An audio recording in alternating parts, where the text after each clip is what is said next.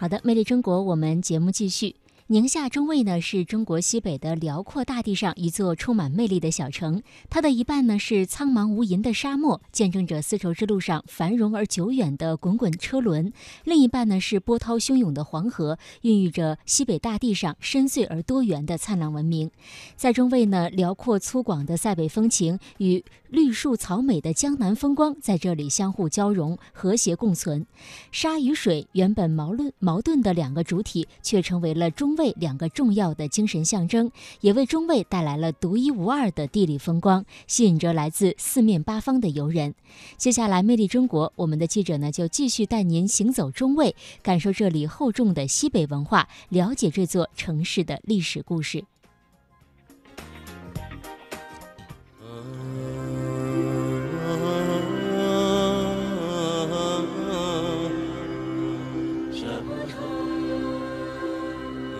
浩瀚大漠见证岁月的流转，蜿蜒黄河穿越历史的变迁。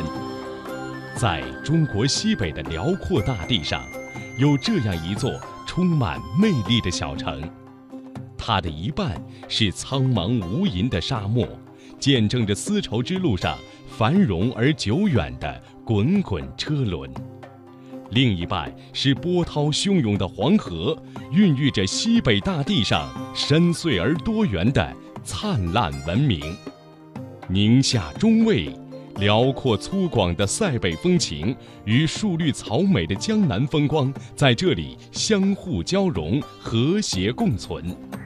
沙与水原本矛盾的两个主体，却成为了中卫两个重要的精神象征。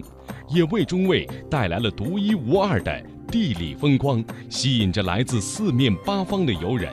从哪里来的呀？从香港。香港来的呀？对，这里好玩。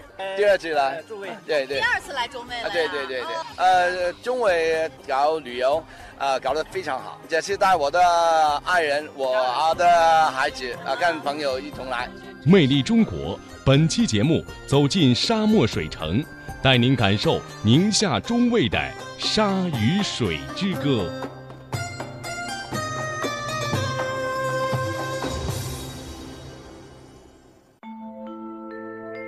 雉鸠啊，鸠关门闭口，塞鸠四鸠东坡岔口，五鸠六鸠开门大走，七鸠雅子把鸠雁。舅舅家里舅，跟牛遍地走，遍地走。这首在中卫脍炙人口的童谣，说的是位于黄河之滨的中卫冬春交替的变化。天下黄河赴宁夏，首赴中卫。中卫境内有黄河及其支流长流水、清水河三条主要河流。黄河沿市域西北侧自西南向东北流过，境内流程约一百八十二公里。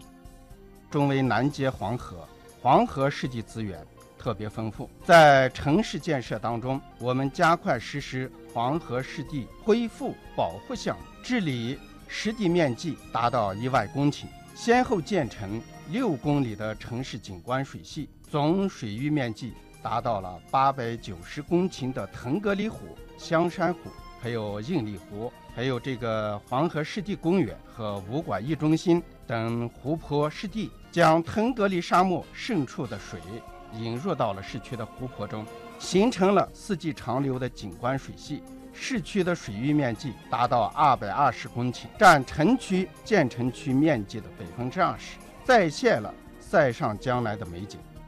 从沙坡头一路向北，在距离中卫市中心八公里处，有一片占地面积二十二平方公里、水域面积一万多亩的生态湿地，这就是被称为“腾格里沙漠生态绿洲”的腾格里湖生态景区。这里绿荫丛生，鸟语花香，荡舟在腾格里湖面，仿佛身处江南水乡。如果不是岸边远处环绕的沙山，很难将这里与沙漠联系在一起。在我们。景区呢没有开发建设以前呢，并没有什么腾格里湖，而是由原有的高东湖、马场湖、消池湖等大小不同的七个湖泊呢连接而成的。也就是说，我们现在看到的腾格里湖呢，是在原有的天然湖泊的基础上呢，那么从二零零九年呢开始整合打造成了搭建成了一个新的大的湿地湖泊。就说呢，我们现在看到的湖泊呢是天然的湖泊。嗯，我们景区的泉眼呢共有两百多处，呃，一共呢有两百多处。我们景区百分之六十的水呢都是源自于地下水。那么只有百分之四十，源自于咱们啊这边呢看到的黄河水。那么有一部分呢是要补给的，呃，因为整个来说呢，宁夏的蒸发量，呃，日照强度还是比较强，那么蒸发量呢也是比较大的。为了补给呢这一部分的蒸发量呢，所以呢选用了一部分的呃黄河水呢进行了补给灌溉。在腾格里沙漠内部分布着两百多个大小湿地。腾格里湖就是其中保护最为完好的湿地之一。这部分湿地尽管面积不大，但却比其他的湿地有所不同，因为它们经历了从古至今的一次次蜕变，见证着一个个历史奇迹，所以才有了今天人们眼中的这番美景。实际上，世界上所有的沙漠都极度缺水，也就是说。有沙的地方没水，有水的地方没沙，而中卫依黄河而居，因黄河而秀。沙漠与水在这一感官上根本对立而又难于统一的一对矛盾，却被大自然的鬼斧神工而巧妙地融合。中卫是农耕文明与游牧文化交汇的地方，农耕文明得益于黄河的滋润。游牧文化则通过沙漠文化加以体现，这两种看似完全冲突的文化，却能够在中卫相互交融。在中卫，沙与水就这样共同谱写了一首和谐而又激荡的乐章。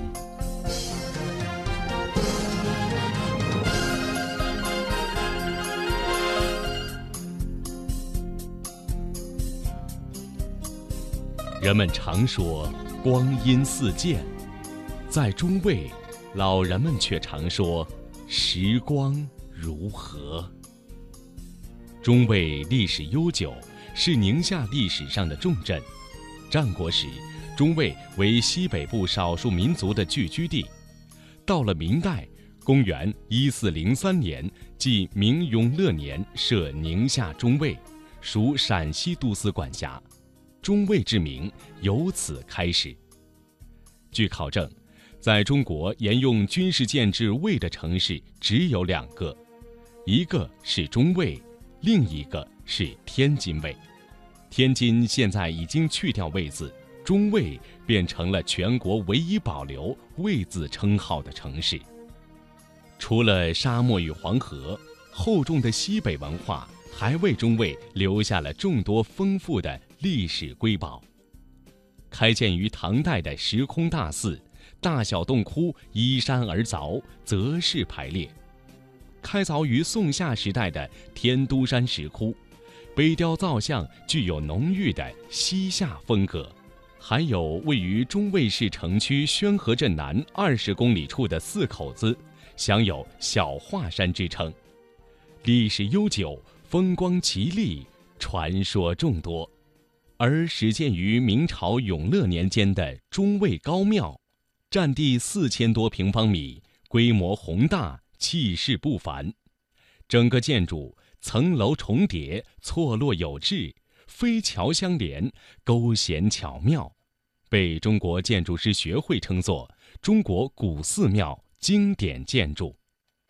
我们就来到了宁夏中卫市的第二大旅游景点高庙。高庙呢，位于宁夏中卫市的市中心，非常的好找。那么，其实过去旧时候的中卫县的县城的城墙就从这里经过。高庙啊，就是古代的时候的一个建筑群，在明代的时候呢，它被称之为新庙。然后到了清代呢，又被称之为玉皇阁。到了近代啊，人们就把位于下方的这个保安寺一起划并进了建筑群当中。由于位置比较高呢，就被称之为高庙了。高庙坐北朝南，沿着二十四级青砖铺砌的台阶而上，高庙主体建筑的砖雕牌坊耸立眼前。在仅仅四千多平方米的高台上，建造了近百间各种类型的殿宇，整个建筑群重楼叠阁，亭廊相连，构成了迂回曲折的内外空间，既从一个侧面反映出宁夏古建筑的精湛，也为研究古建筑艺术提供了宝贵的历史资料。如今气势雄伟的建筑，也曾在历史上经历过几次地震的灾难。高庙旅游公司经理田荣，在清朝康熙四十八年的时候发生过地震，高庙呢很多地方的都坍塌。乾隆三年的时候呢，第二次地震对高庙的损伤也很大。咸丰八年呢，寺院主持师傅呢对寺庙呢进行了修复。高庙以高取胜。登上最高层，又是一番景象。极目远望，大漠、绿洲、黄河尽收眼底，游人身处其中，仿佛能够听到从远处飘来的驼铃声。